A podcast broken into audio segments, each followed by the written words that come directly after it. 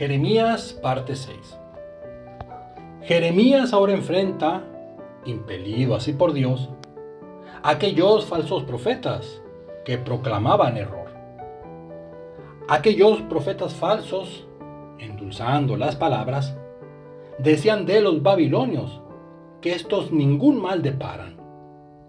Al contrario, Jeremías dijo serían deportados, pidiendo que servirían al rey que los hubo atado.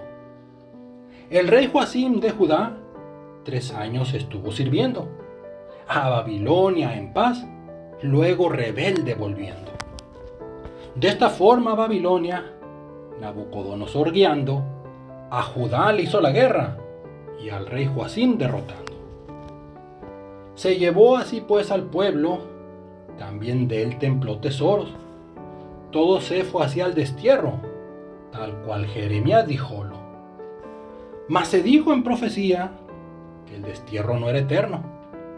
El pueblo regresaría. Ciro sería el instrumento. En su momento así fue.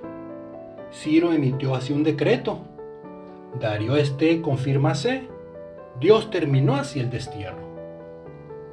No escuchemos voces falsas, que dulces mentiras dicen Escuchemos la palabra que edifica y que corrige.